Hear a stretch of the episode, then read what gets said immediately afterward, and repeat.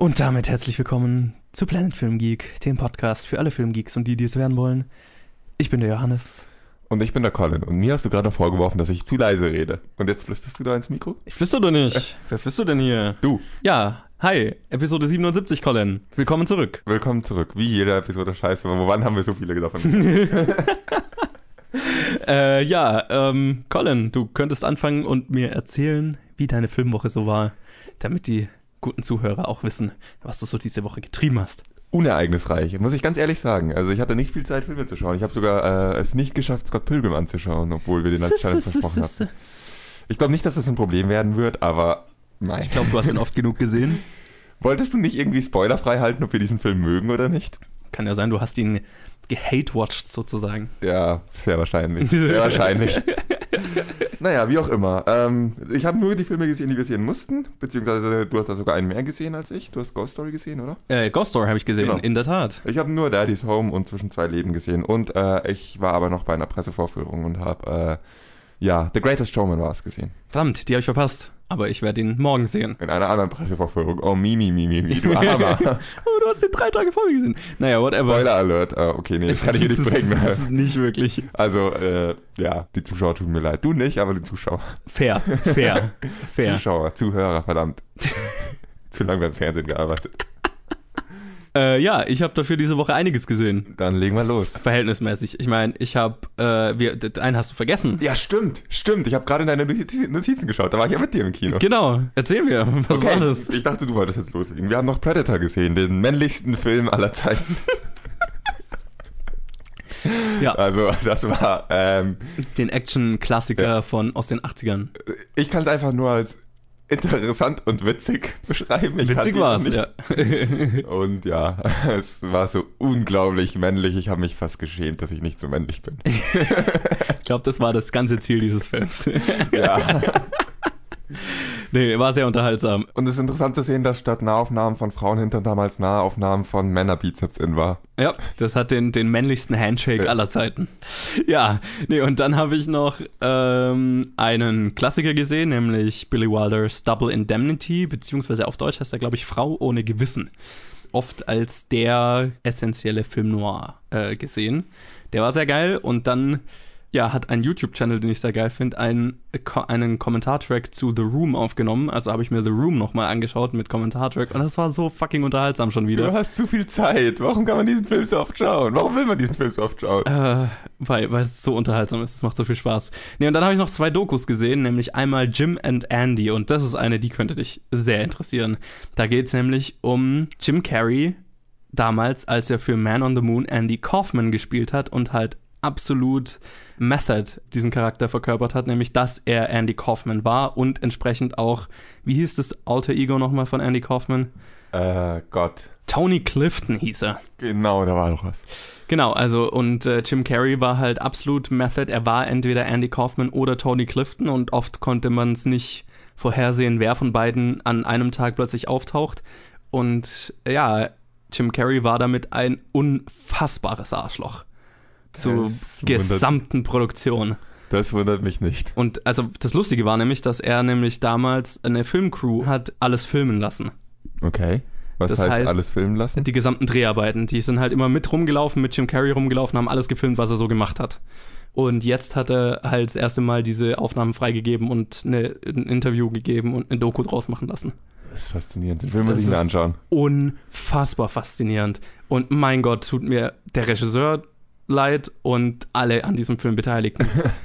Damit kannst du auch nicht mal einen Film drehen. Also, ich ja, nicht, könntest du eigentlich nicht. Es erklärt, es erklärt vielleicht auch relativ viel, viel Sachen, die ja in unserem Film komisch vorkamen, dass es so vieles sehr random schien. Ja. Nee, und dann habe ich noch eine Doku gesehen, nämlich Icarus. Und da geht es um, äh, also das ist die Doku von dem Journalisten, der diesen ganzen russischen Doping-Skandal aufgedeckt hat. Also, dass die Russen jahrelang ihre gesamten Athleten systematisch gedopt haben und so weiter. Sehr interessant, hat was von einem, äh, von einem Polit-Thriller, von einem Spionage-Thriller. Und dann habe ich die äh, neue Netflix-Serie Dark angefangen, da habe ich jetzt aber nur die erste Episode gesehen, also viel kann ich da noch nicht dazu sagen, aber es ist die erste große deutsche Produktion, Serienproduktion, die Netflix gemacht hat. Äh, das, genau, das ist so, was ich diese Woche so gesehen habe. Und äh, dann gab es noch ein paar sehr interessante Trailer, nämlich einmal einen für einen kleineren Film, den ich aber sehr gefeiert habe, Seven Days in Entebbe Da spielen Daniel Brühl und Rosamund Pike irgendwelche Terroristen, die ein Flugzeug entführen. Das war interessant. Dann kam der erste richtige Trailer für Jurassic World Fallen Kingdom raus. Der war gar nicht mal so geil. Hat mich wirklich nicht vom Hocker gehauen. Dann kam der erste Trailer für Alita Battle Angel raus. Den, da freue ich mich ja echt drauf. Das ist eine Anime-Adaption unter der Regie von Robert Rodriguez, produziert von James Cameron. Und der sah richtig interessant aus, der Film. Und dann kam noch der erste richtige Trailer für Steven Spielbergs Ready Player One raus. Der sah auch sehr freaky aus. Aber da weiß ich noch nicht so richtig, was ich davon halten soll. Ich sollte deine Notizen genauer lesen, weil ich habe sie gerade überflogen und wollte dir nur unter die Nase reiben, dass du einen Ready Player One Trailer verpasst hast. Mua, mua, mua. Schade, aber was du verpasst hast, ist der ähm, Trailer für den animierten Spider-Man-Film. Den habe ich gesehen, den habe ich jetzt okay. hier noch nicht mit reingeschrieben. Okay. Weil er mich nicht so interessiert hat. ja, gut, das ist aber doch ein deutlich äh, ein Franchise von erheblichem öffentlichen Interesse, um es mal so auszudrücken. Das schon, ja. Also würde ich ihn hier an der Stelle auch noch erwähnen. Gut, aber das war auch schon alles und ich würde sagen, wir machen weiter mit den News. Ja, äh, was war denn so los? Ich habe in die News wirklich noch nicht reingeschaut. Ich habe nur bis zum Ende gescrollt, um deine Notizen zu lesen. Ja, die letzten Wochen war ja immer so ein bisschen weniger los. Und äh, ja, diese Woche mal wieder mehr, über das man reden kann. Dann würde ich mal sagen, cue the music. Ja, und wir fangen an mit einer merkwürdig absurd klingenden News, nämlich Quentin Tarantino arbeitet angeblich an einem Star Trek-Film. Äh, was erstmal nach einem schlechten Witz klingt, ist aber jedoch wohl wahr. Deadline berichtet, dass Quentin Tarantino an einem Star Trek-Film arbeite, bei dem er unter Umständen auch die Regie übernehmen würde. Dem Report nach sprach Tarantino über eine Idee für einen Star Trek-Film mit J.J. Abrams, der diese dann zu Paramount brachte, woraufhin ein Writers Room zusammengestellt werden soll, um das Projekt zu entwickeln. Der Film soll Berichten zufolge auch auf ein R-Rating, also ein ab 16 oder ab 18, abzielen. Ja, unsere zweite News hast du mir geschickt, bevor ich sie sehen konnte. ja, ich habe bereut. Ich habe gehofft, dass sie nicht hier drin landet. Jetzt müssen wir drüber reden. Ich naja, hasse dich. Sie ist eine der größten der Woche, in Anführungszeichen. Ja, Ryan Reynolds spielt Pikachu in Pikachu. Der neueste Pokémon-Film wird merkwürdiger und merkwürdiger. Der Hollywood Reporter berichtet nun, dass der Deadpool-Star Ryan Reynolds für die Rolle des Pikachu gecastet wurde. Nicht nur als Sprechrolle, sondern tatsächlich als volle Performance-Capture-Performance. In unserer dritten Story geht es um das Queen-Biopic Bohemian Rhapsody und den Regisseur Brian Singer, der davon gefeuert wurde. Es gibt Drama am Set des Queen Biopics Bohemian Rhapsody. Laut The Hollywood Reporter wurde Regisseur Brian Singer als Regisseur des Projekts gefeuert, nachdem es immer wieder Spannungen zwischen ihm und Schauspielern und der Crew gab und Singer oft tagelang nicht am Set war, sodass der Kameramann zeitweise die Regie übernehmen musste. Ersetzt wurde Singer durch den Eddie the Eagle Regisseur Dexter Fletcher. Und in unserer letzten Story, Jack Dylan Grazer, den man aus It kennt, wurde in Shazam gecastet. Ja, dass die Kinderdarsteller aus It eine goldene Zukunft haben werden, dürfte wohl den meisten klar sein. Und nun berichtet Deadline, dass Jack Dylan Grazer für eine Rolle in DC's Shazam gecastet wurde. Wer sich erinnert, das war der mit den Krankheiten. Der Film unter der Regie von David F. Sandberg soll nächstes Jahr in Produktion gehen. Was zur Hölle? Und ich weiß nicht, auf welche News Story ich das beziehen soll. Ich glaube auf ungefähr jede. Außer die letzte Außer vielleicht. Die, letzte, die war ein bisschen ärmer, also. Aber ja. die ersten drei, was zur Hölle? Brian Singer, ich hatte jetzt gar nicht so als wirklich äh, anstrengende Diva im, äh, auf dem Schirm. Ich befürchte ja tatsächlich, dass da noch mehr dahinter steckt, weil ja. über Brian Singer sind leider schon seit Jahren immer wieder Anschuldigungen bekannt geworden, die den sexuellen Übergriffen und so weiter, die heutzutage alle rausgekommen sind, ähneln, sage ich mal. Und dass es schwierig ist, habe ich auch schon öfters gehört. Okay. er soll auch angeblich an, bei den ganzen X-Men-Filmen immer mal tagelang nicht am Set gewesen sein und so. Das ist irgendwie ein bisschen an mir vorbeigegangen, dass das so schwierig ist. Und dann frage ich mich mal als Regisseur, was versucht man damit zu bezwecken, außer gefeuert zu werden? Ja, Wenn man als Regisseur nicht zum Set kommt, das ist doch.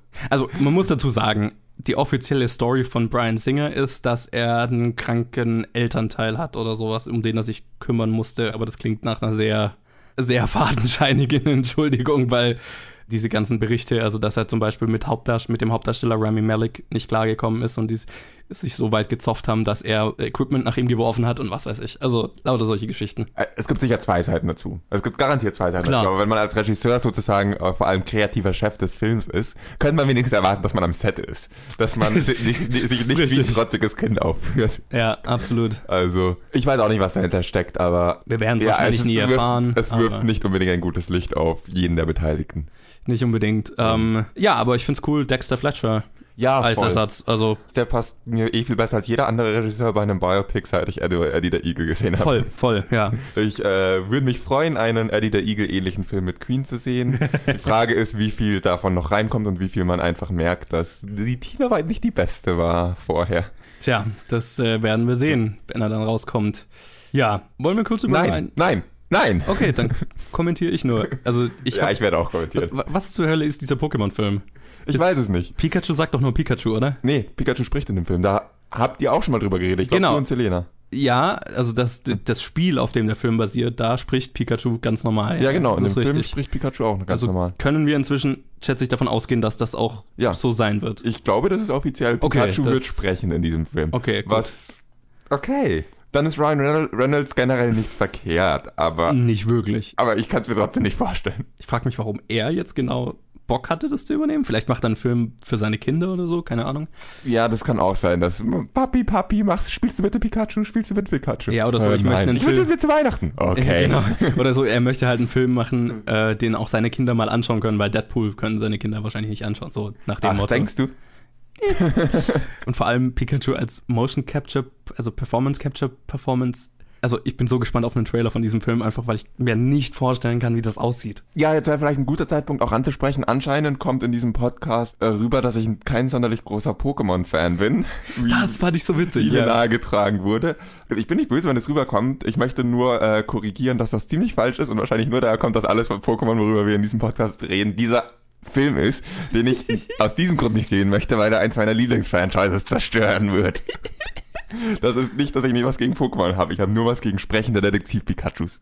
Nur, dass es ein für alle Mal klar ist. Und Einmal klargestellt. Ja. Okay, alles klar. Ich weiß nicht, wie oft ich schon auf dem Weg zur Podcast-Aufnahme tatsächlicherweise Pokémon gespielt habe. Ja, du bist so ungefähr der größte Pokémon-Fan, den ich kenne. ich glaube, jetzt hast du Selena beleidigt. Selena ist auch ein riesiger Pokémon-Fan, aber Mit anderen Worten, wir sind alle gigantische Kindsköpfe und sind nie erwachsen geworden. das sowieso. Ja. Gut, das, das Ja. sind wir wohl. Gut, dass das mal geklärt wäre. Trotzdem möchte ich keinen Ryan Reynolds Pikachu sprechenden Detektiv sehen. Äh, kurz zu Jack Dylan Grazer in Shazam. Finde ich cool. Gut für ihn. Mehr brauche ich dazu eigentlich auch nicht sagen. Passt. Ähm, Ist okay. dann lass uns mal über Quentin Tarantinos Star Trek reden. Ich bin mir nicht sicher, was ich komischer finde. Ryan Reynolds als Pikachu oder dann sprechen Pikachu oder Tarantino als Star Trek Macher in irgendeiner Regisseur, was auch immer. Nein, das, nein, das will ich auch nicht sehen. Okay, ich möchte hier mal eine kurze Wette abgeben. Ich, ich wette, dass wir diesen Film nicht zu sehen bekommen und wenn, dass dieser Film nicht gemacht wird und wenn wir ihn zu sehen bekommen, ist er nicht unter der Regie von, unter der Regie von Tarantino. Das klingt für Ja. mich ganz stark nach so einer Idee, die halt mal in den Raum geworfen wird und dann wird halt mal was geschaut, ob man was draus machen kann und am Ende landet es halt in irgendeiner Schublade bei anderen Ideen. Ich habe das Gefühl, das ist von als es halt an die Öffentlichkeit kam, von den, also einfach viel zu aufgebauscht gewesen oder klingt einfach nach mehr, als es wahrscheinlich ist. Es klingt hauptsächlich einfach witzig und Da- nach mehr würde ich nicht sagen. Genau, es, es, es, es ist eine saugeile News Story. Verstehe mich nicht falsch. Es ist. ja, absurd. Ich hoffe, ich hoffe wirklich, dass daraus nichts wird. Ich, äh, Nein, ich, ich würde es gern sehen. Ich würde es gern sehen. Wenn das was wird, fände ich geil. Ich will, ich will es wirklich nicht sehen. Ich mag Star Trek und Tarantino finde ich zwar überbewertet, finde seine Filme trotzdem gut, aber die Kombination davon ist einfach so auf dieser Skala möchte ich nicht sehen. Es gibt Sachen, die nicht zusammenpassen. Und dann gibt es Sachen, die wirklich, wirklich nicht zusammenpassen. Und dann gibt es auf einem ganz neuen Level Tarantino und Star Trek. Oder Tarantino und generell ein schon bestehendes Franchise. Ich möchte, das, ist keine Ahnung, vielleicht bin ich da auch zu, äh, zu Franchise-faschistisch. Ich, ich fände es witzig, weil es halt so- was total anderes wäre. Und vielleicht braucht es Star Trek auch mal, weil die Einspielergebnisse der Star Trek-Filme sind ja stetig geschrumpft. Aber ich kann es mir nicht vorstellen, dass daraus jemals was wird. Ich glaube nicht, dass, außerdem nicht, dass das der richtige Weg ist, um Star Trek wieder in gute Einspielergebnisse zu bringen. Egal, Das wer. vielleicht auch, ja. Wahrscheinlich, dafür, dass wahrscheinlich nichts draus wird, haben wir schon viel zu lange drüber geredet. Warum hast du eigentlich einen Cider und ich nicht? Weil du dir ein Wasser genommen hast und kein Cider. Weil ich Durst hatte und erstmal Wasser trinken wollte. Und eigentlich habe ich das jetzt nur als Ausrede genommen, um mal kurz diesen Podcast zu unterbrechen und mir einen Cider zu nehmen. Okay. Dann lass uns jetzt weitermachen mit der Challenge, oder? Waren das schon alle News? Ja, dann Das waren alle sehr News. gerne. ja. Lass uns mal über die Challenge reden. Cool. Ja, die Challenge diese Woche kam von Enrico und war der Film Scott Pilgrim vs. The World unter der Regie von Edgar Wright, der Shaun of the Dead und The World's End unter anderem gemacht hat und Baby Driver, über den wir ja schon mal in der, im Podcast geredet haben. Und mir war nicht bewusst, ich hatte den jetzt schon eine ganze Weile nicht mehr gesehen, mir war nicht bewusst, wie viele inzwischen unfassbar bekannte Leute in diesem Film sind. Okay, das ist, äh, okay, das war mir schon bewusst, deswegen war ich gerade überrascht, dass dich das überrascht. Okay, ne, ich, ich hatte es einfach nicht mehr so in Erinnerung. Ich habe den bestimmt zwei, drei Jahre nicht mehr gesehen. Deswegen, es spielen mit Michael Cera, Mary Elizabeth Winstead, Anna Kendrick, Brie Larson, Aubrey Plaza, Chris Evans, Brandon Routh und Jason Schwartzman unter anderem. Fairerweise muss man dazu sagen, das war pre-Captain America, Chris Evans Genau. war noch nicht so bekannt, Anna Kendrick war noch nicht so bekannt. Brie Larson war hatte noch keinen bekannt. Oscar. Michael Cera war wahrscheinlich Michael Cera war der bekannteste. von den allen. Und, Und ist jetzt wahrscheinlich der unbekannteste von allen. Wer den Film nicht kennt, es handelt von Scott Pilgrim, der ähm, die sieben bösen Ex-Freunde seiner neuen Freundin besiegen muss, quasi um ihr Herz zu gewinnen oder so. Es ich muss ist deiner. Synopsis ein bisschen widersprechen. Es ist sehr schwer, diesen Film Es zusammenzufassen. ist fassen. nicht ganz richtig, ja. Es basiert auch erstmal auf einem sehr schrägen Comic, dem gleichnamigen Comic, Ja. der auch sehr schräg ist. Aber ähm, an sich ist es weniger, dass er ihr Herz gewinnen muss dadurch, sondern mehr oder weniger die äh, Evil Exes alle ihn immer, ihn nicht in Ruhe lassen, solange sie datet. Genau. Er hat ihr Herz ja vorher schon gewonnen, aber Ja. das macht halt die Beziehung schwer zwischen den beiden. Wenn die ganze Zeit jemand auftaucht und ihn verprügeln will. Ja, nicht nur verprügeln, töten. Genau, also es, wie du gesagt hast, basiert auf einem Comic und der Stil ist auch das Besondere an dem Film, also eins der besonderen Dinge an dem Film, dass es ja wirklich sehr comichaft gemacht ist oder einfach sehr Das so, eine, so ein in, sehr interessanter Mischmasch aus Film und Comic und Cartoon, so ein bisschen. Das ist auf jeden Fall der Film, der am meisten aussieht wie ein Comic und also wie ein gezeichneter Comic und nicht wie ein gezeichneter Donald Duck Comic, sondern wie ein gescheites Graphic Novel. Ja, Watchmen oder 300, so. Also Ja, die würde aber ich, ja. die kann man auch erwähnen, aber ich finde, Ja. die haben es, also die sehen dann die- immer noch ein bisschen mehr aus wie ein Film. Ja, und, und weil hier sind ja tatsächlich Elemente. Sprechblasen oder also so Sounds und so Ja. weiter ausgeschrieben und so weiter, ja. Gut, ich meine, jetzt habe ich ja vorhin fast schon gespoilert, ähm, weil du hattest ja letztes Mal gesagt, der Film spaltet ziemlich. Es gibt Leute, die ihn lieben, es gibt Leute, die ihn hassen und dazwischen ist eigentlich wenig. Passend dazu, die Challenge von Enrico kam, weil er in seinem Freundeskreis schrieb und der Einzige ist, der diesen Film mag und verteidigt. Und Ja, ja, willkommen im Club, Enrico. Nicht im Sinne von, ich, dass ich den Film die ganze Zeit verteidigen muss. Ich liebe den Film, absolut, und kenne kaum jemanden, der ihn nicht mag. Ich kenne einige, die ihn nicht mögen. Okay. Und die auch wirklich, äh, hab da auch schon einige Diskussionen hinter mir. Deswegen weiß ich auch, dass es Leute gibt, die ihn wirklich hassen. Und ich, also nicht hassen, aber es, man hasst ja selten Film, sondern wirklich nicht gut finden. Ja, Und da frage ich mich immer, warum? Wie funktioniert das? das Wie kann man diesen auch. Film nicht gut finden? ja, Gut, äh, Geschmack ist Geschmackssache, darüber müssen wir nicht reden. Total. Aber wie man den, wie man nicht anerkennen kann, was dieser Film wenigstens, wie gut er gemacht wie ist. gut er gemacht ist, das ist das Minimum, weil ich finde, es ist einen der bestgemachten Filme, die ich je gesehen habe. Zusätzlich dazu trifft er halt 100% meinen Geschmack. Ja. Und dazu muss ich sagen, ist, äh, äh, so, so ein Begriff wie Lieblingsfilm ist immer schwer, weil dazu gibt es einfach zu viele. Definitiv unter meinen Lieblingsfilmen. Für mich ist es nahezu ein perfekter Film. Und äh, ich würde wenigstens sagen, dass der Regisseur mein Lieblingsregisseur wäre, wenn man Okay, ja, sowas das, festlegt. das hast du, glaube ich, Ja. schon öfters mal gesagt. Genau. Der Typ macht halt irgendwie, ist die Definition von visuell, visueller Comedy. Und äh, visueller Comedy als manchmal etwas abstrakter Begriff könnte man am ehesten beschreiben als etwas, was lustig ist, nicht unbedingt, weil der Charakter was Lustiges sagt, sondern weil der Bildausschnitt lustig ist, weil der Schnitt lustig ist, weil Ja. er halt wirklich ein visuelles Mittel einsetzt, um Leute zum Lachen zu bringen. Und das ist das, was vor allem an dem amerikanischen, vor allem eigentlich bei fast allen Comedies unglaublich fehlt. Und er ist der Typ, der das perfekt macht. Er ist der Inbegriff davon. Und dieser Film, bei dem finde ich es noch, hat, äh, hat das fast noch am besten getroffen. Wahrscheinlich ist das nur eine persönliche Meinung, weil äh, das, diese, dieser Film von ihm am ersten meinen Geschmack trifft. Die anderen Filme sind auch voll von solchen Schüberteln. Also Edgar Wright ist der Mann für visuelle Comedy und das ist meine Lieblingsart von Comedy und außerdem bin ich ein totaler Fan von ungefähr allem, wo- worauf dieser Spielfilm anspielt. Ich weiß nicht, was ich an diesem Film schlecht finden kann. Ja, ähm, was man über den Film, glaube ich, sagen kann, ist, er ist, also ob man das jetzt gut vielleicht oder findet oder nicht so gut findet, und das ist vielleicht auch der Grund, wa- warum Leute ihn nicht so gut finden oder besonders gut finden, er ist das ultimative Nerd-Wish-Fulfillment. Wenn ich das mal so sagen darf. Ja. Er handelt von einem nerdigen Typ, der das nerdige Traummädel bekommt und dabei auch noch in abgefahrene Videospielartige Kämpfe verwickelt ist und das Ganze aufgebaut wie ein Videospiel in real life. Also so, weißt du, was ich meine? Ja, ja. Das ist eigentlich genau, also es ist genau so. Die Kämpfe sind auch alle so. Der, der wird halt irgendwie hunderte Meter weit gegen einen Turm geschleudert und dann fällt Genau. er runter, steht auf. Das ist halt so, das ist halt so Nerd-Fantasie. Genau, es ist So, eine also, absolute Nerd-Fantasie. Ich meine, die Kämpfe sind alle im ersten noch so äh, Street Fighter Mortal Kombat Stil. Auch was sie immer mit ihren äh, Combos und mal 64 Ja. und so weiter. Bis hin zu dem Punkt, dass äh, alle besiegten Ex-Freunde sich, je nachdem ob es der erste oder der letzte ist, in un unterschiedlich viele Münzen auflösen. Aufsteigend Ja, natürlich. ist- Ich glaube, es macht, es macht einem viel leichter, diesen Film zu mögen, wenn man ein ziemlicher Nerd ist. Ja, ich, ich auch- glaube, es ist Ja. fast schon essentiell. Ich glaube nicht. Ich kenne auch genug Leute, die jetzt wenig mit der Nerdkultur anfangen Okay. können, aber diesen Film trotzdem gut finden. Das finde ich das Interessante, dass das nicht der Knackpunkt ist, sondern Okay. der Knackpunkt scheint Das- woanders zu sein. Ich kann ihn nicht festmachen. Ich weiß nicht, warum Leute diesen Film nicht mögen. Wir können dir leider auch nicht helfen, Enrico. Du müsstest uns mal sagen, was dein, was deine Freunde behaupten, warum dieser Film schlecht ist. Genau, das wäre jetzt nämlich meine Ja. Frage gewesen, weil ich kenne tatsächlich jetzt einfach niemanden, der den Film nicht gut findet. Deswegen Ja, ich ja, wie kenne ich die. Argumente nicht. Ich kann aus den Argumenten aber keine, ähm, keinen Schluss ziehen. Die sind für mich.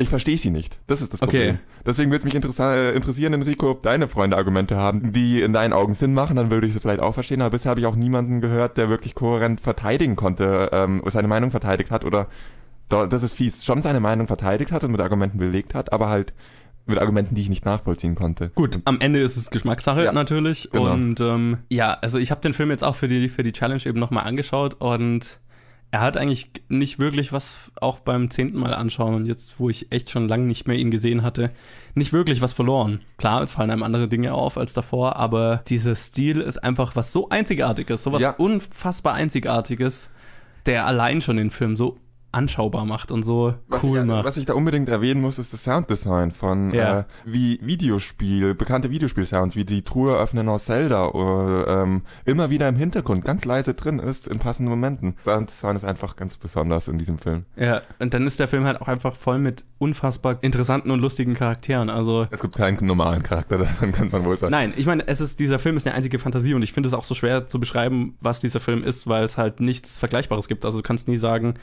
äh, ja, es ist wie das und das kombiniert oder so. Ich kann, ich kann nichts festmachen. Also, wenn, wenn jetzt jemand keine Ahnung von dem Film hat, ich könnte ihn den Film nicht wirklich beschreiben, adäquat, so dass derjenige dann eine Ahnung hat, auf was er sich einlässt. Das Einzige, was ich dazu sagen kann, lass dich nicht von der Synopsis, die Johannes vorher gesagt hat, beeinflussen, weil die klingt halt langweilig und damit hat der Film nichts zu tun. Ja. Die Handlung ist nicht, das ist vielleicht ein Kritikpunkt oder zwei Kritikpunkte, die ich nachvollziehen kann, ein bisschen. Die Handlung ist jetzt halt keine besonders äh, besondere. Nee, Ja, Mai, gut. überhaupt nicht. Darum Das geht's auch, nicht. Dieser Film hat keinen Realitätsbezug. Ja. Und da, das schlägt sich auch in der Handlung wieder, weil ich meine, Scott Pilgrim ist eigentlich ein ziemliches Arschloch. Ja, der Wenn ist so nimmt. Arschloch. Also, es ist eine reine Fant äh, Fantasy. Also, wenn, wenn, wenn du dir vorstellst, das ist ein, ein nerdiger Teenager, der sich diese Fantasie in seinem Keller ausgedacht hat. Genau Ja. so ist es. Und Ja, das kann schon, könnte hinkommen. Das ist das, was, ähm, was der Film macht. Er unterhält. Er ist nicht tiefsinnig, er hat keine krasse Handlung. nee. Äh, er unterhält einfach nur, aber das macht er exzellent, weil man diese Art von Unterhaltung noch nicht gesehen hat. Ja. Das garantiere ich jedem, der diesen Film noch nicht gesehen hat. Ihr Ja. habt keine vergleichbare Unterhaltung gesehen. Ihr habt, ihr habt diesen Film, ihr habt sowas noch nie gesehen. Und ähm, ob ihr es dann mögt oder nicht, dass ihr einen Film in diesem Stil noch nie gesehen habt, das könnt ihr nicht, ver äh, nicht leugnen. Das ist Außer uns entgeht ein Film gerade, aber ich glaube nicht. Nein, ich glaube, den ich, das kennen. bezweifle ich sehr. Nee, Ja. und also das, das Interessante an diesem Film ist ja auch, dass der unfassbar gefloppt ist, als er damals rauskam. Ähm, Ja, was für mich ziemlich gut damit zusammengeht, dass wenn du ihn jetzt anschaust, du merkst, wie viele Witze und Anspielungen heutzutage viel mehr, äh, viel mehr irgendwas treffen, als sie es damals getan haben. Das stimmt, Wenn ja. du auf die Parodie von vega veganem Lebensstil zum Beispiel, zur Parodie von Hipster-Lebensstilen gehst, Er war vor seiner Zeit. ja, war ein bisschen vor seiner Zeit. Als du ihn mir gezeigt hast, war es immerhin schon so weit, dass eigentlich jeder, der sich äh, wirklich viel mit Filmen beschäftigt, ähm, oder nicht jeder, aber die meisten Leute dann wenigstens von dem Film gehört haben. ja. Der Film hat äh, unglaublich an Beliebtheit gewonnen. Auf ich ich glaube, es gibt wahrscheinlich, der Film spaltet zwar, ich glaube, die, ähm, die meiste, ich glaube, dass er eher die Tendenz hat, Leute aufs, dass Leute ihn gut finden. Oh, definitiv, ja. Vielleicht bin ich auch einfach nur in den falschen Kreisen unterwegs. Ja, mich würde jetzt echt interessieren, Enrico, was deine Freunde da sagen, warum, der, warum, sie, warum ihnen der Film nicht gefällt. Das würde mich interessieren. Aber- ja, ich meine, noch ein Punkt, der mal gebracht wurde, den ich hier auch äh, zitieren möchte, der nicht, den ich nicht von der Hand weisen kann. Es gibt keine tolle Frauenrolle in dem Ja. Film. Die sind alle, also der Film ist ziemlich, den könnte man als sexistisch bezeichnen. Ja, das kam vorhin, glaube ich, nicht rüber, als ich gesagt habe. Wenn ich davon rede, es ist eine Nerd-Fantasy, es ist eine männliche Nerd-Fantasy. Ja, das stimmt auch. Das ist wie, als hätte sich ein 16-jähriger, äh, nerdiger Junge ausgedacht. Nur, dass es viel besser ist, als wenn sich ein 16-Jähriger ausdenkt. Aber so von den Ideen Ja. her ist es genauso. Ja, deswegen kann ich mir tatsächlich vorstellen, dass vielleicht Frauen eher mit dem Film weniger anfangen können. Gut, äh, er ist jetzt noch nicht so lang her. Ich verstehe das Argument, aber trotzdem, wie einzigartig dieser Film ist. Klar, das Es ist kein Grund, diesen ganzen Film zu hassen. Ich Nein. verstehe die Kritik Nein. daran, aber es gibt, die ist bei ähm, so einer hohen Prozentzahl an Filmen, kann man diese Kritik bringen. Und ich garantiere jedem, der diese Kritik an diesem Film bringt, ihr mögt selber Filme, an denen ihr genau diese Kritik bringen könntet. Und deswegen Klar. finde ich, deswegen diesen Film so zu verurteilen, finde ich ein bisschen, sch- ja, einseitig. Denn er ist einfach was wahnsinnig Einzigartiges und er ist unterhaltsam. Und er ist einer der kreativsten Filme, die ich jemals gesehen habe. ja, absolut. Und das ähm, kann man ihm, finde ich, nicht nehmen. Und das ist der Punkt, was ich vorher gesagt habe. Man kann diesen Film mögen oder nicht, aber man. Ich verstehe nicht, wie man ernsthaft behaupten kann, dass dieser Film nicht eine kreative Meisterleistung ist. Ob es deinen Geschmack trifft oder nicht, Geschmack ist Geschmackssache. Total, Aber eine kreative Meisterleistung ist und bleibt es meiner Meinung nach trotzdem. absolut. Da sind wir uns einig. Ja, also danke für die Challenge, Enrico. Ich habe mich gefreut, den nochmal angeschaut zu haben jetzt. Auf jeden Ähm, Fall. Ich habe ihn nicht nochmal angeschaut, aber wie ihr merkt, ich kann ihn eh ziemlich auswendig. Das war jetzt nicht das Problem. Ich hätte ihn gerne nochmal angeschaut, aber die Zeit war nicht da. Ja. Und äh, ich denke, wir schauen mal, was wir als nächstes besprechen. Ja, und unsere nächste Challenge kommt wieder von, äh, mal wieder von Greg, den wir jetzt echt schon lange nicht mehr hatten. Tut mir leid, Greg. Eventuell liegt es daran, dass ähm, wir uns einen deiner Filme, die du uns als Challenge gegeben hast, in, in einem Programmkino anschauen wollten, weil der da zufällig lief und dann haben wir es einfach vergessen, verplant. Ja. Profis, yay. Yay. Und jetzt machen wir einen anderen stattdessen. Genau, und äh, wer sich erinnert, Greg war derjenige, der uns die ganzen Filme mit Dog im, im Titel gegeben hat. Und ich weiß auch, dass der nächste nichts mit Hunden zu tun hat. Das ist, glaube ich, fast klar. Seitdem haben wir Lords of Dogtown besprochen, hat auch nichts mit Hunden zu tun. Genau, und der nächste ist ein ziemlicher Klassiker, den ich schon lange sehen wollte und jetzt eine Ausrede habe, ihn endlich zu sehen. Und das ist Dog Day Afternoon auf äh, Deutsch Hundstage mit Al Pacino. Äh, ja, und genau, also äh, dadurch, also ihr habt es vielleicht im Teaser gesehen, das haben wir jetzt noch gar nicht, da haben wir noch, noch gar nicht drüber geredet. Colin ist natürlich mal wieder eine Episode nicht da. Keine Angst, er wird trotzdem was zu Star Wars sagen, ne? Das lasse ich mir nicht nehmen. Das nimmt er halt schon ein bisschen früher auf. Äh, genau, aber deswegen besprechen wir die Challenge natürlich logischerweise übernächste Woche. Das heißt, du musst noch eine Woche warten, Greg. Sorry. Ja, also, Day Afternoon übernächste Woche in der Challenge. Und wir machen jetzt auf jeden Fall weiter mit dem Kino der Woche und quatschen über die Filme, die vergangene Woche rausgekommen sind. Das waren in dem Fall drei, die wir gesehen haben, beziehungsweise zwei, die wir beide gesehen haben, einen, den nur ich gesehen habe. Und ich würde sagen, ich fange einfach gleich mit dem Jo. an, den nur ich gesehen habe. Und das ist A Ghost Story, ein kleiner, kleiner, kleiner Film unter der Regie von David Lowry, was ich sehr witzig fand, der Typ, der Pete's Dragon gemacht hat. Also Elliot der Drache, den wir vor einer Ewigkeit mal besprochen haben. Und das spielen mit Casey Affleck und Rooney Mara. Und ja, der Film ist schwer ihn zusammenzufassen, einfach weil er sehr experimentell ist, aber es handelt von einem kürzlich verstorbenen Mann, der als Geist in sein altes Zuhause zurückkehrt, um naja, um eine Verbindung zu seiner Frau zu finden oder so, die noch lebt. Ich war ja vor allem deswegen gespannt auf den Film, weil ich so fasziniert davon war, dass Casey Affleck 90% dieses Films mit dem Bettlaken über dem Kopf rumrennt und man ihn eigentlich nie sieht. Und es eigentlich jeder x-beliebige Typ sein könnte, aber so viel ich, weit ich weiß, ist es einfach fast immer Casey Affleck. Mit einem Bettlaken über dem Kopf, der rumläuft. Ich hatte ziemlich erwartet, dass der Film mir nicht gefällt, einfach weil ich schon gehört habe, es ist sehr ne, experimentell im Anführungszeichen, es ist sehr meditativ und es ist oft nicht wirklich meine Art von Film, aber ich muss sagen, ich fand den Film tatsächlich ziemlich gut. Was ich sehr witzig fand, ist, dass die, der Film ist in 4 zu 3, aber nicht in einem normalen 4 zu 3, sondern in einem 4 zu 3, wo die Ecken abgeflacht sind. Das heißt, du hast die ganze Das Zeit. war ja auch im Trailer. Genau. Der Trailer war so. Ich habe mich die ganze Zeit gefragt, ob der Film dann auch so wird, weil mich das Format total genervt hat. Genau, ich habe auch gedacht, dass es mich nerven wird. Es passt im Film ganz gut, weil es hat so ein bisschen was von Fotobuch anschauen. Ne? Also du schaust so ein Foto in einem Album an und so fühlt sich dieser Film auch an. Ähm, ich habe tatsächlich ziemlich lang gebraucht, um in den Film reinzukommen, einfach weil er ja, er ist sehr langsam und er ist sehr, er ist nicht klassisch. Du hast zum Beispiel in, im Anfangsteil des Films hast du eine Szene, wo Rooney Mara einen gesamten Kuchen isst und zwar in Echtzeit. Also du hockst einfach bestimmt 5, 6, 7, 8 Minuten nur da in einer einzigen Kameraeinstellung und schaust Rooney Mara dabei zu, wie sie einen Kuchen isst Ja. bis sie dann ins Bad rennt und sich übergibt. Und das war unangenehm, weil da hast du richtig gemerkt, wie das Publikum unruhiger wird. Je länger sich das zieht, es wird immer unruhiger. Und ich glaube, das war auch, worauf der Regisseur raus wollte. Aber äh, ja, also da habe ich mir gedacht, okay, das Film, der Film wird wahrscheinlich ein bisschen anstrengend anzuschauen. Und so die ersten 20, 30 Minuten war es das bestimmt auch. Und dann, naja, dann habe ich gemerkt, was der, auf was der Film eigentlich raus will. Und der Film ging mehr in eine Richtung, wo er dann mehr eine tatsächlich eine Meditation oder beziehungsweise eine, eine Reflexion über Zeit vor allem wurde. Und Zeit und Verlust und Leben, Tod. Und das war tatsächlich sehr, sehr schön ich möchte nicht viel verraten, wie das ist, aber du hast halt Casey Affleck als Geist in dem Haus, der einfach nur beobachtet. Und das fand ich das Lustige daran, dass es Casey Affleck ist, weil über 90% des Films steht halt Casey Affleck mit einem Bettlaken über Kopf in irgendeinem Eck und schaut einfach zu, was passiert. Er macht nicht viel. Aber das, was drumherum passiert, ist cool.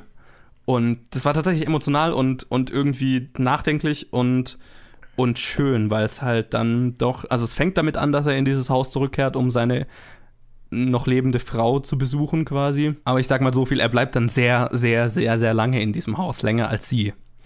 Das war faszinierend, die Themen, die da angeschlagen wurden und die Dinge, die er beobachten kann und dieses ganze, naja, der Film bringt dich dazu, über, über Zeit nachzudenken und über Vergänglichkeit und das macht den Film zu einem Film, den ich tatsächlich empfehlen würde. Mit einem großen Aber. Das ist nämlich definitiv ein Film für ein sehr beschränktes Publikum ist. Weil 90% der Leute würden sich mit dem Film, glaube ich, stinklangweilen. In dem Fall kann ich tatsächlich sagen, schaut euch den Trailer an. Der Trailer repräsentiert sehr, sehr gut, was der Film ist, ohne wirklich was zu verraten. Und wenn ihr nach dem Trailer denkt, okay, das hat einen Hauch von was, was mich interessieren könnte, weil der Trailer verrät natürlich logischerweise nicht das, was dann, was, was mich wirklich berührt hat, den Teil. Man kann ihn erahnen, aber er bringt ihn nicht wirklich rüber. Dann geht rein wenn man ihn noch finden kann, weil er läuft natürlich in sehr wenigen Vorstellungen, aber es lohnt sich. Es war ein bereichernder Film, sage ich mal. Was, was, auch noch was, was ich noch nie gesehen habe, so. Und das war cool. Ja, ich glaube, dass ich ganz froh bin, nach dem, was du erzählt hast, dass ich äh, den Film nicht angeschaut habe. Das war ziemlich genau, was ich, äh, die Sachen, die ich befürchtet habe nach dem Trailer, hast du erwähnt, dass sie vorkommen, dass dieser Film so ist und ich glaube einfach nicht, dass es ganz mein Stil gewesen wäre. Ich glaube, ich gehöre zu 90 Prozent dazu, die du erwähnt hast, die mit diesem Film nicht anfangen können. Ich, ich glaube tatsächlich, dass äh, der ab dem Teil, wo es mir gefallen hat, hätte es dir auch gefallen. Weil ich glaube, okay. das ist äh, ein Teil unserer Geschmäcker, die sich ziemlich überschneiden. Okay. Aber du müsstest auch durch die erste halbe Stunde durch, genau wie ich. ja, okay. ich überlege es mir, wie nervig ja, das Format Vielleicht, vielleicht erwischst du ihn ja. irgendwann mal auf Netflix ja. oder so. Ja, ich glaube. Mal schauen. Aber dann machen wir doch weiter mit den Filmen, die wir beide gesehen haben. Und das ist einmal, da würde ich mit dem anfangen, Zwischen zwei Leben. Ein ziemlich beschissener deutscher Titel, wo ich aber nicht so sauer bin, weil der englische Titel auch nicht besonders gut ist. Nämlich der englische Titel ist The Mountain Between Us. Und sie machen beide nur bedingt Sinn. Aber gut. ja, genau. Sie machen beide nicht wirklich Sinn. Ich habe Ibuprofen. Ja. Hast du Verletzungen? Ein paar Prellungen, diverse Kratzer, ein paar Rippen angeknackst. Ich bin okay, ich hatte Glück. Der Pilot? Er, er hat den Flug nicht angemeldet. Nein. Nein, aber es gab Funkkontakt. Wie lange sind wir hier? 36 Stunden. Okay. Es gibt genug Wasser, solange wir den Schnee schmelzen können. Wir haben vier Päckchen Mandeln, ein paar Schokoriegel, ein angebrochenes Sandwich und ein paar Kekse. Oh. Was für Kekse? Was? Ein Scherz. Unter der Regie von Hani Abu Azad, der The Courier und Paradise Now gemacht hat. Und es spielen mit Idris Elba und Kate Winslet, ähm, die zusammen mit einem Flugzeug in, mitten in den Bergen abstürzen und dann überleben müssen. Oder zurück in die Zivilisation finden müssen. Sie mit einem quasi gebrochenen Bein und so weiter. Und ein Hund ist auch noch dabei. Ja, und der Hund kommt nicht im Titel vor. Genau. Schweinerei. Ja, wie auch immer. ja, aber Colin, ja. dann fang du doch mal an und erzähl mir von Zwischen zwei Leben. Also nach, dem, nach der Synopsis klingt es erstmal nach so einem Disaster-Survival-Film. Muss man Revenant in modern sozusagen. Ja, muss man einfach nur dazu sagen, dass ein großer Prozentsatz dieses Films ein Liebesdrama ist.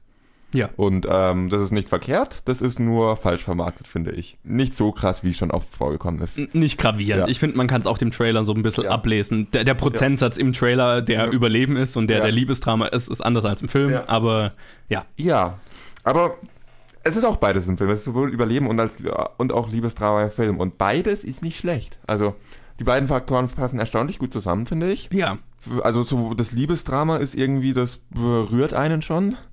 Und das, was ich oft nicht so mag, sind diese Survival-Plots. Den fand ich weniger anstrengend als die meisten Survival-Plots, weil ich finde es immer so, ja, aber ich weiß, dass ihr am Ende die Zivilisation erreicht. Jetzt hört auf, künstlich Spannung zu erzeugen. Die Spannung in dem Film fand ich echt. Das ist mir überhaupt nicht so gegangen, wie es bei den meisten äh, diese äh, Filme dieser Art ist. Insofern wäre das eigentlich ein ziemlich runder, schöner Film, wenn da nicht ein klitzekleines, riesiges Problem wäre, das ich mit diesem Film habe.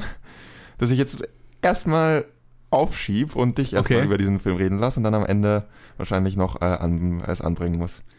Es ist leider, ich kann diesen Film nicht empfehlen und nicht genießen. Warum erkläre, konnte ihn nicht genießen, warum erkläre ich später. Ich sehe da im Gesichtsausdruck schon Verwirrung an.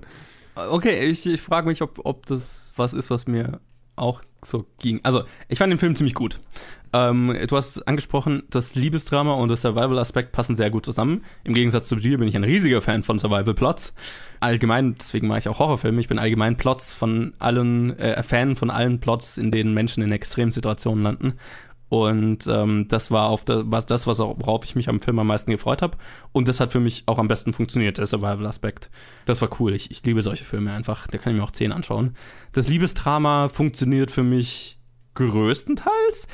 Es wurde für mich oft sehr melodramatisch und sehr kitschig. Und mit dem Ende habe ich ein großes Problem, weil das Ende für mich nicht funktioniert hat und sehr vorhersehbar, kitschig und bla bla bla war. Für mich. Damit habe ich auch ein kleines Problem. Das Okay. war das kleine Problem, das ich, an das ich mich gerade nicht mehr erinnern konnte. Okay. Ja, also für mich hat der Film eigentlich super funktioniert, bis sie zurück in die Zivilisation kommen. Spoiler Alert, sie kommen zurück in die Zivilisation. Das ist. Das ist klar. Das Ja, ist, okay. kommt schon. Ja, das ist, ist Das ist kein logisch. Film, von dem man denkt, oh, sterben alle und es gibt kein Happy End. Deswegen mag ich ja Survival-Filme nicht. Ja, nee, also bis, bis dahin hat der Film für mich funktioniert. Danach war er, ja, war, war jetzt nicht, nicht meins, sage ich mal. Ich fand, der Film profitiert unfassbar da, davon, dass er zwei unfassbar gute Schauspieler hat. Mit Idris Elba und Kate äh, Winslet. Die zwei funktionieren super zusammen und beide sind einfach wahnsinnig charismatisch und, und wahnsinnig gut in ihren Rollen. Und das funktioniert wunderbar. Der Hund ist genial. Ähm, mit dem Hund hatte ich sehr viel Spaß. Er hatte die ganze Zeit Angst, dass sie den Hund essen. Irgendwann. Weil da wäre ich überhaupt nicht drauf klargekommen. Und ich liebe Berglandschaften. Also, aber das erinnert mich immer dran, warum ich nicht Bergsteiger bin. Also, das hat für mich gut funktioniert. Das Liebesdrama bis zu einem gewissen Grad. Und äh, das Ende gar nicht. Da war jetzt wahrscheinlich nicht dabei das große Problem, das du hattest, war's oder? nicht. Das Ende damit war ja auch ein kleines Problem. Das war ein bisschen. Ich muss dir in dem Punkt widersprechen. Der Film hat am besten für mich funktioniert in dem Teil, als sie in der Zivilisation angekommen sind, bis zu dem wirklichen Ende, was dich am meisten gestört hat, nehme Okay. ich mal an.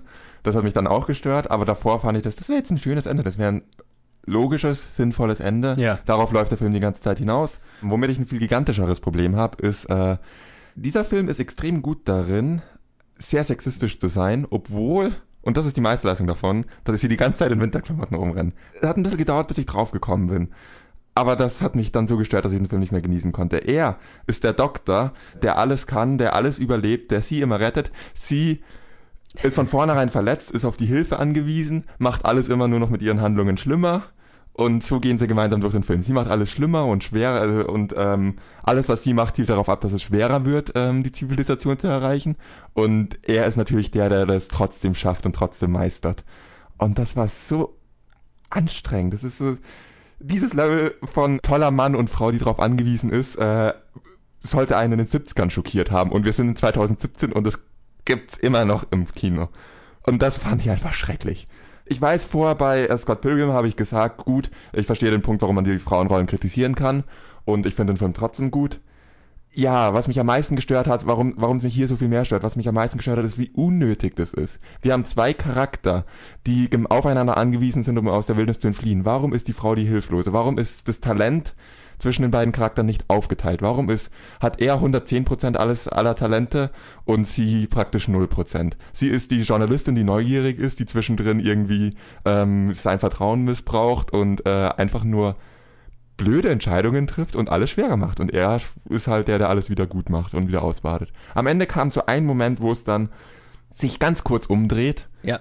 Und das ist aber nachdem sie nach, also da ist der Höhe, da ist die Spannung abgefallen, sie sind quasi gerettet und dann kommt ein ganz kleiner äh, künstlicher Moment, wahrscheinlich, weil irgendein Produzent gesagt hat, irgendwie brauchen wir noch einen starken Moment für die Frau. Aber der ist nicht stark, weil die Spannung nicht mehr da ist, weil bewusst ist, dass das nichts zur Sache tut, dass äh, einfach das Ziel ist schon erreichbar und dann hat sie nochmal ihren Moment. Das Ziel ist quasi schon erreicht und dann hat sie nochmal, trägt sie nochmal so fake dazu bei, dass das Ziel erreicht wird. Und das, ähm, nichts gegen Hunde im Film, Hunde sind super, aber das, was der starke Moment für die Frau ist, das hätte der Hund genauso selber machen können. also, wenn ihr den Film seht oder gesehen habt, wisst ihr, welchen Moment ich meine. Ich möchte jetzt nicht spoilern, falls ihn irgendwer noch anschauen äh, wird, aber das hat mir einfach diesen komplett sonst eigentlich guten runden Film, wirklich sehr schönen Film ruiniert. Dass der einfach unnötig sexistisch bis zu, ist bis zum Punkt, dass man sich fragt, wie absichtlich muss man das machen und wie gut muss man darin sein, das absichtlich zu machen, um dieses Level zu erreichen. Das fand ich wirklich grauenhaft. Hatte ich auch ein ziemliches Problem damit bis zu einem gewissen Grad. Ich fand es, glaube ich, nicht so krass schlimm wie du, aber ich habe mir auch immer zwischendurch gedacht, okay, so ein bisschen ausgeglichenes Gefälle wäre ganz schön. Ähm, weil sie hat am Anfang mal einen Moment, ihren Moment und am Ende wieder. Und dazwischen ist sie eigentlich die ganze Zeit Ballast. Es ähm, wird auch sogar im Film dauernd thematisiert, dass äh, er viel bessere Überlebenschancen hätte ohne sie. Genau, ja. Und er trotzdem weiter mit ihr weitergeht. Ja, ja, ja. Nee, du, du, hast absolut recht. Das ist was, was den Film ziemlich runterzieht und was ich ziemlich schade fand. Ich bin normalerweise relativ gut darin, über sowas hinwegzusehen, wenn der Film irgendwas hat, was, wo ich mir denke, gut, das wäre jetzt schwer, wenn die Rollen vertauscht wären, was wahrscheinlich nicht mal ein gutes Bild auf mich, gutes Licht auf mich wirft, so wie ich es gerade gesagt habe. Aber ich, ich verzeihe einem Film leider viel zu einfach, wenn er sowas macht. Aber bei dem Film war es zu schlimm.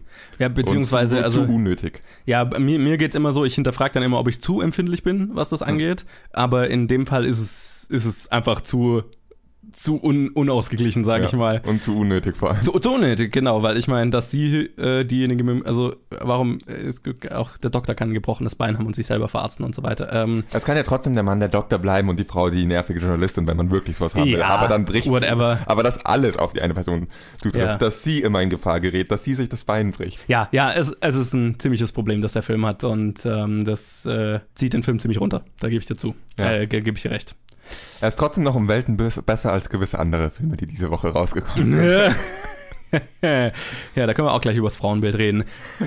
Da habe ich ja schon alle Hoffnung verloren, da habe ich nicht drauf geachtet. Ja, also ich kann den Film bis zu einem gewissen Grad, also ich kann den Film für seine Machart empfehlen und für den Survival-Aspekt mit den Kritiken, die du auch angebracht hast, äh, denen ich zustimme. Und dass er doch ziemlich kitschig ist. Würde den jetzt nicht unbedingt weiterempfehlen. Ja, dann quatschen wir weiter über Daddy's Home 2, der nicht so sehr eine Enttäuschung war, weil wir beide eh nicht so viel erwartet hatten, hatte ich das Gefühl. Stimmt, also enttäuscht hat der andere nicht mehr. Schlechter war jetzt trotzdem Daddy's Home. Also diese Codate-Sache, die heißt so, ja? Ja, wir sind Codettes, genau. Das heißt, er maßregelt die Kinder, wenn er dran ist, erteilt ihnen Ratschläge, bringt sie ins Bett und das alles stört dich kein bisschen. Nein, das stört mich kein bisschen. Und dass Brady der Männlichkeit fehlt, ich meine, ist ein Wappelkinn, der weiche Unterbauch ist ein Vorbild für deinen Sohn, das stört dich also auch nicht? Wisst ihr was? Ich glaube, ihr braucht ein bisschen Privatsphäre. Du bleibst hier schön bei uns sitzen, Brad. Er versucht nur wieder Unruhe zu stiften. Ja, verspotte uns nur. Zwischen Brad und mir ist alles cool. Einfach super cool. Ja, wir sind beste Freunde. Wirklich? Brad. Danke. Hör, hör auf. Jetzt hör auf. Erst nach dem Wasser gebaut. Brad. Hey. Bruder. Hast du Bruder gesagt? Wieder, reg dich ab, Mann. Ganz ruhig. Alles klar? Jetzt ist gut. Brad, lass es. Schon klar. Hör auf. Es reicht. Hey. Brad, hör auf! Ja, Daddy's Home 2 ist unter der Regie von Sean Anders, der auch den ersten Daddy's Home gemacht hat, und Horrible Bosses 2 mit Will Ferrell, Mark Wahlberg, Mel Gibson und John Lithgow unter anderem. Und äh, der handelt wieder von Brad und Dusty, also Will Ferrell und Mark Wahlberg, die sich in dem Film mit ihren eigenen sehr speziellen Vätern rumschlagen müssen, als diese über Weihnachten zu Besuch kommen. Äh, also ist im Prinzip der gleiche Plot wie Bad Moms 2, nur dass Bad Moms 2 quasi 50 mal so gut war und Bad Moms 2 war nur okay. Okay, ja, gut. Bad Moms 2 habe ich nicht gesehen, kann ich nicht beurteilen, aber so schreckliche Erwartungen ich an Bad Moms 2 habe, ich glaube sie trotzdem. Ja. Möchtest du anfangen? Mir ist es wurscht. Ich kann auch gerne anfangen. Fang du an. Ja, du weißt wahrscheinlich nicht so ganz, was du, wo du anfangen sollst, oder? Ich fand's schwer, nach, nachdem ich aus dem Kino gekommen bin, so das klar zusammenzufassen. Deswegen, wenn, Ja. wenn du erstmal was dazu sagst, kann, kann ich das, glaube ich, besser koordinieren. Ich habe eine Theorie, wie was die Produktionsgeschichte dieses Films angeht. Ich kenne Daddy's Home 1 nicht, vielleicht traf das schon auf Daddy's Home 1 zu, aber ich habe das Gefühl, dass da irgendjemand in Hollywood sich schlechte deutsche Komödien wie Willkommen bei den Hartmanns und Fuck You Goethe angeschaut hat. Also vor allem den dritten Teil, äh, der erste war in Ordnung. Also so diese ganzen richtig schlechten Komödien, die Deutschland gerne rausbringt, die keine Handlung haben, sondern nur eine Zusammenwürfelung an pseudo-witzigen Szenen sind. Und das gesehen hat und gedacht, boah, ist das ein geiles Konzept. Das müssen wir kopieren und noch viel schlechter machen. Und wenn wir es schaffen, schlechter zu sein als Willkommen bei den Hartmanns, dann bin ich stolz. Ich weiß nicht, was ich dazu noch sagen kann, außer der Typ, der das gesagt hat, du kannst stolz sein. Das Schrecklichste, was ich seit langem gesehen habe. Und das war, lässt, das lässt Willkommen bei Hartmanns und Fuck You Goethe 3 in neuem Glanz erscheinen und ein Lehrbuch sein, wie man eine kohärente Komödie mit relevantem Plot schreibt. Also das war, der Film war grauenhaft. Ich wollte eigentlich die ganze Zeit nur rausrennen, aber Gott, ich hasse uns dafür, dass wir diesen Podcast angefangen haben, weil ich diesen Scheißfilm schauen musste. Zum Glück war ich da alleine drin in der Vorstellung. Oh, ich hätte mir das so Ja. gewünscht, dass ich alleine in der Vorstellung gewesen wäre. Ich habe mir das so gedacht, als meine Vorstellung losging, als die Werbung anfing und so weiter, war, war ich alleine im Kino und habe mir gedacht, hey, wenn keiner da ist und der Film scheiße ist, dann kann ich wenigstens noch was nebenher auf dem Handy erledigen oder so. Genau das konnte ich. Gut Man muss dazu sagen, es gibt, was mit Abstand das Beste an diesem Film ist, ist der Auftritt von John Cena. Und das ist ziemlich traurig, wenn das das Beste vom Film ist. Dass John Cena mit seinen äh, schauspielerischen Leistungen den Film nicht runterzieht, sondern eher äh, einfach nur, dass seine, dass, dass er drin ist, dass es den Film eher hochzieht, einfach weil es ein bisschen witzig ist, dass er da Ja, drin sagen wir mal so, John Cena, finde ich, kann eine Sache besonders gut und die kann er gut und Ja. die macht er auch in dem Film Ja. gar nicht mal schlecht. Und damit ist das ungefähr das Beste am Film, in meiner Meinung. Und das ist halt echt traurig. Wenn, wenn man einen Film be- mitbewerbt, hey, wir haben John Cena und ist, er ist das Beste am Film, dann. wo ist das Talent von Will Ferrell hin? Der, der ist so lustig. Der kann jede noch so dämliche Situation irgendwie lustig rüberbringen. Äh, Ja. Was ist passiert? Was hat er da gemacht? War der anwesend oder war das irgendwie. ja, ich lasse dich jetzt auch mal ein bisschen lästern zur Abwechslung. Ja, der Film war ziemlich schmerzhaft. Was du ja schon gesagt hast, es ich fand, über den Großteil des Films hatte ich eben auch so dieses, habe ich mich die ganze Zeit gefragt, was ist die Story dieses Films? Äh, gibt's nicht. G äh, gibt's nicht, sondern es war halt so eine Aneinanderreihung, hey, das könnte lustig sein. Und Ist das könnte nicht. lustig sein. Ist es auch nicht. Wahrscheinlich nicht. Und ich meine, über den über die Gesamtheit des Films habe ich gab es bestimmt zwei, drei Momente, wo ich wo, wo ich mal gekichert habe oder so. Und es gab eine Szene, die ich tatsächlich sehr lustig fand Ja, und ich die auch. hatte mit betrunkenen Kindern zu tun. Okay, nee, dann war es eine andere Szene. also, ich meine, wenn du ja betrunkene Kinder im Film hast, die das tatsächlich sehr gut spielen, das das fand ich lustig. Ähm, der Rest für mich war ziemlich ziemlich cringy. Das Ende ist katastrophal furchtbar. ja. Der, der, beim Ende habe ich mich die ganze Zeit im Sitz verkriechen wollen und habe mir gedacht, oh Gott, hör auf, bitte hör auf. Oh nee, es geht noch weiter. Oh, bitte hör auf, ich will raus hier. Äh, ja, das, das war echt hart. Ähm, ich hatte ein Riesenproblem mit Mel Gibson in diesem Film. A, dass Mel Gibson in diesem Film ist. Mel Gibson hat eine Geschichte und hat, hatte in der Vergangenheit sehr, sehr viele Momente, wo er extrem sexistisch war und extrem, naja, also so sehr, sehr negativ aufgefallen ist und zu Recht lange Zeit von der Bildfläche verschwunden war. Und dann taucht er in diesem Film auf, Und ist damit perfekt gecastet, weil er nicht mal eine Rolle spielen muss. richtig, und spielt ein unfassbar sexistisches Arschloch. Ja. What the fuck? Und der Film findet es gut. Naja, es gibt eine Szene in dem der Film vom äh, Sexismus-Level her ein ähm, bisschen wieder ein Beispiel ist gegenüber äh, Mountain Between Us, wenn dann plötzlich die Frauen drauf reagieren und diese, das kleine Mädel mit, ihr, mit dem Gewehr losrennt und jagen darf. Aber was das der Film dann wieder draus macht, ist halt dann wieder ein Schuss in die komplett andere Richtung. Wortwörtlich. Haha, Wortwörtlich, genau, das war sogar Die. Szene war eh abgefuckt an sich. Und das Also, diese ganze Sequenz habe ich mir die ganze Zeit gedacht, okay, ihr hattet eine lustige Grundidee und jetzt habt ihr euch so verrannt und habt keine Lösung mehr, wie ihr aus diesem Schlamassel rauskommt, ohne dass es scheiße ist. damit hast du übrigens jede Szene beschrieben. Ja. Jede einzelne Szene. Und äh, weißt du, was sie sich an gelas- äh, gedacht haben? Da stand, saßen sie alle im Schnittraum zusammen. Scheiße, wir haben verkackt, wir kommen aus den Szenen nicht raus, die haben alle keinen Schuss. Hey, wie wär's, wenn ihr einfach hier einen unmotivierten, harten Schnitzer in der nächsten Szene sind? Fertig. Ja, Es ist eine Aneinanderreihung von Sketchen und die sind nicht mehr lustig. nee. Und Willkommen bei den Hartmanns hat furchtbar viel Plot dagegen. Und wer nicht weiß, wie wir darüber geredet haben, der sollte sich die Episode anhören. Tut's nicht, ich habe immer noch ein Trauma von, äh, wie negativ Johannes über einen Film reden kann. Und ähm, ich hatte auch eine Szene angekündigt, die ich lustig fand. Das war Oh. die mit dem Thermostat. Weil das war einfach Wirklich? cool. Ja, das fand ich einfach irgendwie. Das Wirklich? Ist, das ist Okay. so ein Klischee inzwischen und das ist so ein Klischee, nur die Väter dürfen das Thermostat anfassen. ja, das war mein Problem. Ja, und, und dann hast du halt diese drei oder waren es alle vier Väter vereinigt neben dem Thermostat stehen und diskutieren darüber, wie, wie äh, Kinder, ob Kinder ans Thermostat dürfen oder nicht. Das fand ich irgendwie, das hatte was. Das, da hatte ich Spaß mit der Szene, aber das war auch Schön. die einzige Ausnahme. Alles andere war echt grauenhaft. Also me- mein, mein größtes Problem mit diesem Film ist, dass, also habe ich ja schon gesagt, Mel Gibsons Charakter und was der Film mit Mel Gibsons Charakter macht und wie sehr dieser Film Mel Gibsons Charakter feiert. Ähm, Ich verstehe dein Problem. Ich könnte jetzt nicht sagen, dass mein größtes Problem ist, weil ich so viele andere Riesenprobleme in dem Film sehe und Also, mich nicht entscheiden kann, was ich ich habe viele Probleme mit dem Film, die einfach schlecht gemacht sind. Und das ist ein moralisches Problem, das ich habe. Nämlich, dass der Film A, diesen Mel Gibson als diesen Charakter hat und B, dann ihn auch noch lustig findet. Also die sein Verhalten als lustig verkauft. Ja, In jedem anderen Film wäre er der Böse.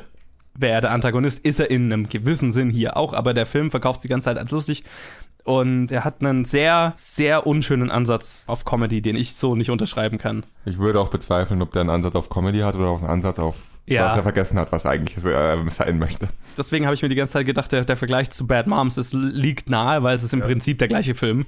Nur halt, dass Bad Moms halt tatsächlich progressiv ist. Und ob man den Humor mag oder nicht, ist Geschmackssache. Ja. Aber Bad Moms ist tatsächlich, hat tatsächlich eine schöne, eine gute Message und so weiter und, und bringt, bringt uns weiter, wenn man, Ja. wenn man drüber nachdenkt. Ne? Und dieser Film setzt uns einfach zurück. Ja, man kann dagegen argumentieren, dass äh, ich als Verfechter von einfach generell politisch unkorrekten Humor, ich liebe politisch unkorrekten Humor, ob es jetzt sexistischer oder rassistischer Humor ist, alles gut. Der Knackpunkt ist, dass es Humor sein muss und nicht einfach eine Abbildung von eben jenem Verhalten Richtig. und das als Humor verkauft. Es muss irgendwo was, äh, irgendwo was dran sein. Am besten ist ja so eine Art Humor, ja, äh, Schaut euch Team America an, so macht man politisch unkorrekten Humor. Es Genau. fällt mir jetzt als erstes ein, weil wir vorher drüber geredet haben. Es gibt so viele Filme, die politisch unkorrekten Humor bringen und das ist super. So viele Filme bringen sexistischen Humor und ich finde ihn super, aber Ja. das ist halt sexistischer Humor und nicht Sexismus. Da Genau. ist ein feiner Unterschied und den schafft der Film nicht. Genau, und dieser Film verkauft Sexismus als Humor. Ja. Und nicht, und das ist kein politisch unkorrekter Humor oder so weiter. Interessanterweise hat mich aber interessanterweise hat mich an dem Film aber weniger gestört als, zwischen- als bei The Mountain Between Us. Vielleicht, weil ich bei dem Okay. Film einfach nur eh schon Hopfen und Malz verloren Ja, das kann sein. Und mein größtes Problem an dem Film nicht ein spezif eine spezifische Sache ist, sondern die Existenz dieses Filmes im Allgemeinen. Und der Grund, und die Frage, warum, warum wird so ein Film finanziert? Wer gibt dafür Geld? Weil er nichts kostet und wahnsinnig viel einspielt dagegen. Oh, fuck me. Fuck me. Anders kann man nicht sagen, grauenhaft. Meidet diesen Film. Unbedingt. Mehr kann man dazu nicht sagen. Ich habe eigentlich recht großes Vertrauen in den Filmgeschmack unserer Zuhörer. Die meisten unserer Zuhörer werden sich relativ viel mit Filmen beschäftigen und durch die Challenges sehen wir immer wieder, dass ihr durchaus einen ausgewogenen, vielseitigen, aber meistens guten Geschmack habt. Absolut. Und deswegen traue ich euch zu, dass keiner von euch in diesen Film gerannt ist. Insofern war dieses Review wahrscheinlich eh ein bisschen sinnlos, weil ihr das eh alle schon befürchtet und erahnt habt. Aber nee, also für mich war der beste Film diese Woche tatsächlich A Ghost Story. ja, ich glaube, Definitiv. ich glaube, äh, obwohl ich ähm, habe ich ja vorher gesagt, obwohl ich jetzt nicht schade finde, dass ich den Film verpasst habe, glaube ich, dass ich den auch am besten gefunden hätte von den dreien. Definitiv. Naja, gut. Äh, dann schauen wir doch wenigstens mal, was diese Filme so eingenommen haben oder auch nicht. Zum Glück eher auch nicht. Äh, ja, genau. Also die Top 5 diese Woche ist wenig überraschend. Ein paar coole Dinge sind da schon drin und ich habe gewonnen übrigens mit drei von fünf. So langsam aber bewe sicher bewege ich mich wieder in der Richtung meiner alten Performance. Das finde ich gut. Nur weil ich dir deine Vorhersage geklaut habe. Ja, und die Top 5 diese Woche schaut wie folgt aus. Auf Platz 1 haben wir nach wie vor Coco in seiner zweiten Woche mit 1,25 Millionen. Das ist ein geringer Abfall, ziemlich geringer Abfall nach 1,7 Millionen letzte Woche. Und die größte Sensation der letzten Wochen haben wir dann auf Platz 2 in seiner fünften Woche Mord im Orient Express mit 770.000 sorgt dafür, dass gleich zwei Filme an ihm vorbeifallen. Also dieser Film ist, ja, beeindruckend. Der hatte letzte Woche 960.000, also auch ein sehr geringer Abfall, sehr geringer Abfall. Aber Ähm, man muss fairerweise für uns dazu sagen, auch wenn es eine Sensation ist, wir haben sie beide kommen sehen.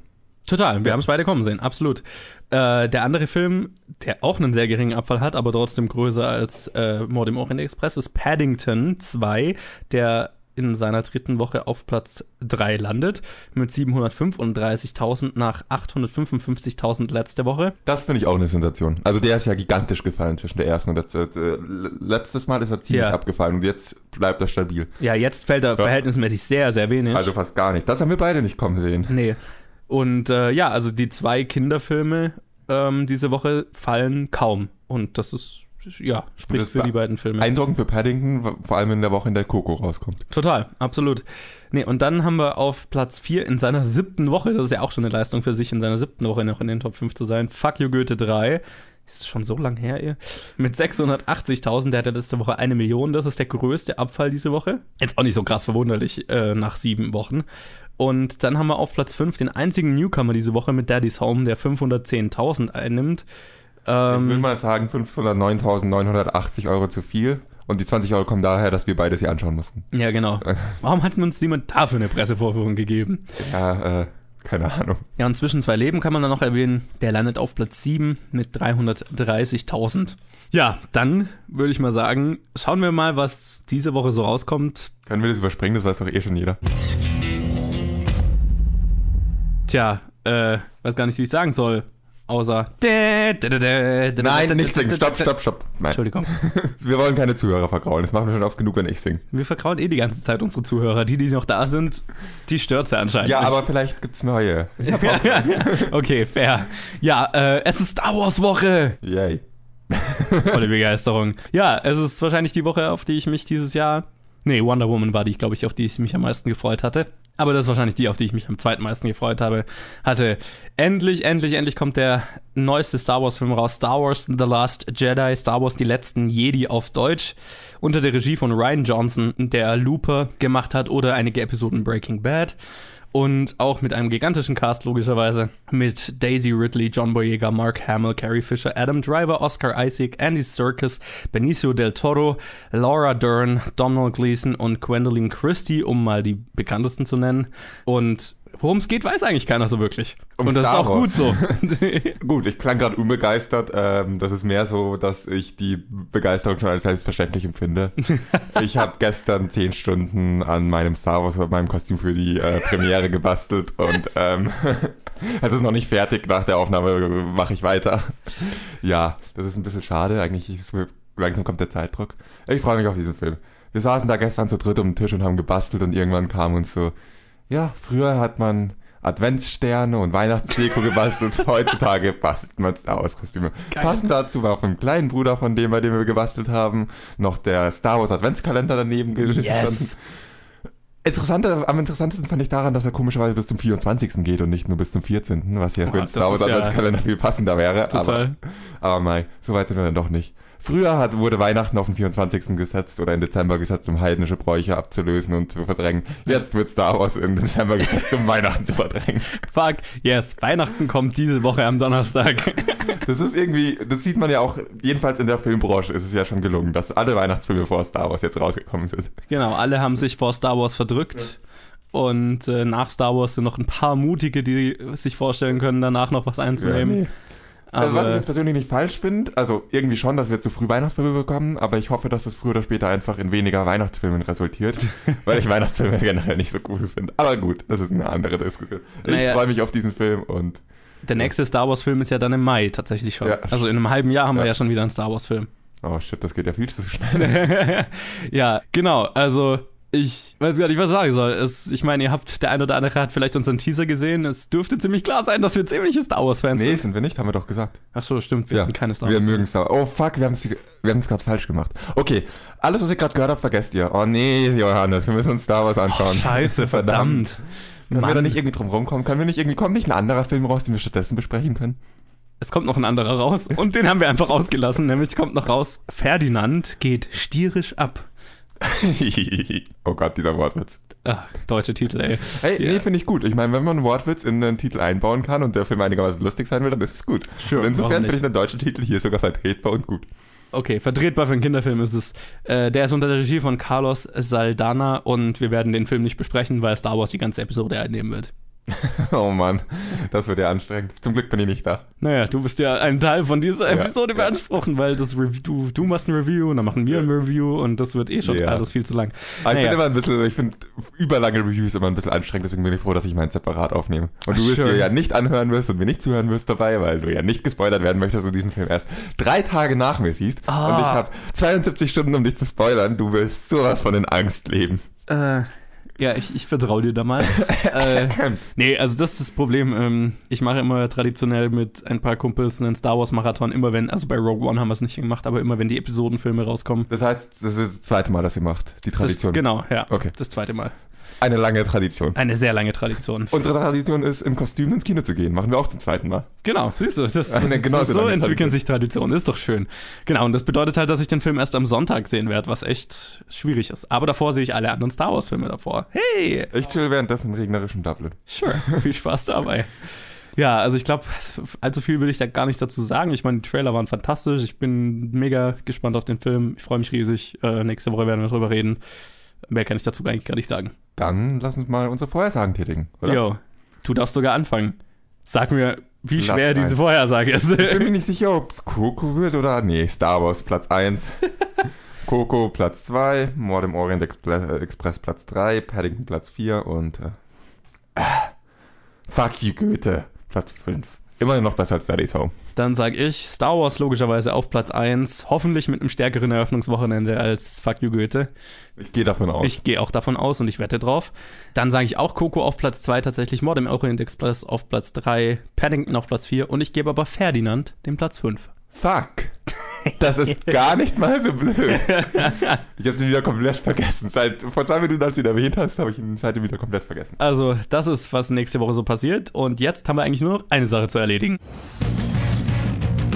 Also, wir machen die Bad Movie Synopsis. Ich bin mir nicht sicher, ob das viel zu einfach oder viel zu schwer ist. Dazwischen ist es garantiert nicht. Okay, ich erkläre mal kurz. Die Bad Movie Synopsis ist das Spiel, das wir immer zu Ende spielen, wo einer dem anderen einen Film so schlecht wie möglich zusammenfasst.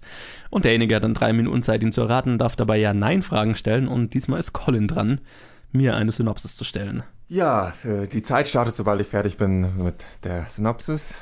Bereit? Yo. Ein alterndes Team, das den Kontakt zueinander verloren hat, muss eine zuvor fehlgeschlagene Mission erfolgreich wiederholen, um die Welt vor einer Alien-Invasion zu retten. Nochmal, was? Genau. Ein alterndes Team, das den Kontakt zueinander verloren hat, muss eine zuvor fehlgeschlagene Mission erfolgreich wiederholen, um die Welt vor einer Alien-Invasion zu retten. Independence Äh, Day Invasion. Resurgence. Wa- Was? Wie? Independence Nein. Day Resurgence. Nein. Nee, warte, ein alterndes Team. Also, das ist ein Sequel. Nein. Ist es ein Standalone-Film? Ja. Kein Teil von einem Franchise? Nein. Nach 2000 rausgekommen? Ja. Nach 2010? Ja. Haben wir ihn reviewed? Nein. Äh, Also, bevor wir den Podcast gemacht haben, rausgekommen. Ja. Ich gebe dir noch einen Tipp. Die Frage, ob Franchise oder nicht, ist ein bisschen wonky. Ist ein bisschen äh, zweideutig, aber eigentlich Also- nein. Es ist ein Standalone-Film im Großen Aber und es ist nicht Teil von einem Film-Franchise, aber vielleicht von einem anderen. Nein, in die Richtung meinte ich das nicht. Okay, interessant. Es ist logischerweise Science Fiction, schätze ich mal. Ja, ja. Ist es ein amerikanischer Film? Auch. Okay, spielt er in Amerika? Nein. Spielt er in Australien? Nein. In den, äh, in Großbritannien? Ja. Okay. Ach so, äh, World's End. Ja. Ach so. okay, das war tatsächlich echt einfach, theoretisch. Theoretisch. Ich habe mich nur ein bisschen verrannt. Ja, ich glaube, man muss erst mal die Synopsis entheddern. ich glaube, sobald man auf England kommt und mit dem Hint, dass Franchise so ein bisschen zweideutig ist. Ja, ja, ja, ja. Aber Ach so, ja, okay, wegen Ja. der Cornetto-Trilogie, Genau. jetzt verstehe ich. Die ja nicht wirklich eine Trilogie ist, aber. Ja, nee, äh, ich hätte die Aliens rausgemacht aus der Synopsis. Ich, ich wollte irgendwie die so zuladen mit Zeug, dass du in komplett andere Ah, okay, denkst. verstehe, verstehe, ja. Deswegen auch Team, Mission. Ja, das war gut, das, war, das fand ich gut, weil da wäre ich nicht auf, Pub auf den Popcorn gekommen. Ja, ich glaube, ohne Aliens, ja, ich weiß nicht. Ich dachte, Aliens macht es noch schwerer, eher als dass du einfach äh, allgemeiner denkst. Weil du denkst bei, dem, bei Aliens doch nicht an World's End. Ich dachte, dass die Aliens gut zusammenpassen mit Missionen und so, um dich in eine ganz falsche Richtung zu schicken. Okay, naja, ich Aber- habe zuerst mal an, an Independence Day und so gedacht, aber dann habe ich, ja. Ich habe gar nicht die Zeit gesagt, ich habe es jetzt auch schon weggeklickt. Es war irgendwie 1,33 oder so. Ja, ja, okay, so ungefähr. War relativ- Länger, als ich eigentlich hätte brauchen sollen. Naja, gut. Das war die Bad Movie Synopsis, würde ich mal sagen. Und wir machen wir fertig. Ja, das war es mit Episode 77 von Planet Film Geek. Ich hoffe, ihr hattet Spaß und hört nächste Woche wieder zu. Und wenn es euch gefallen hat, dann lasst uns doch mal ein Review, eine Bewertung, da wo auch immer ihr uns hört. Hoffentlich auf Apple Podcast bzw. iTunes, das hilft uns am meisten. Aber sonst auch gerne überall Auch anders. Gerne auf, auf Spotify, da kriegen wir ein bisschen Geld für. Auch nicht schlecht, definitiv. Und wenn ihr uns schreiben wollt, wie ihr die Filme fandet oder zum Beispiel wie Enrico diese Woche uns eine Challenge geben wollt, dann könnt ihr das auf Facebook oder Twitter tun, jeweils unter Planet Film Geek. Und Enrico, von dir erwarte ich, dass du uns schreibst mit den Argumenten, die deine Freunde haben. Ja, das würde Bitte. mich tatsächlich auch interessieren, einfach weil ich tatsächlich niemanden kenne, der den Film nicht gut findet. Äh, ja, aber dann hören wir euch, hören wir euch? Nee, hören wir uns nächste Woche. Nein, ihr hört uns, wir hören euch ja nicht. Also hören wir uns nicht alle, sondern ihr hört uns. Sure. Entschuldigung. Wie auch immer. Boring conversation anyway.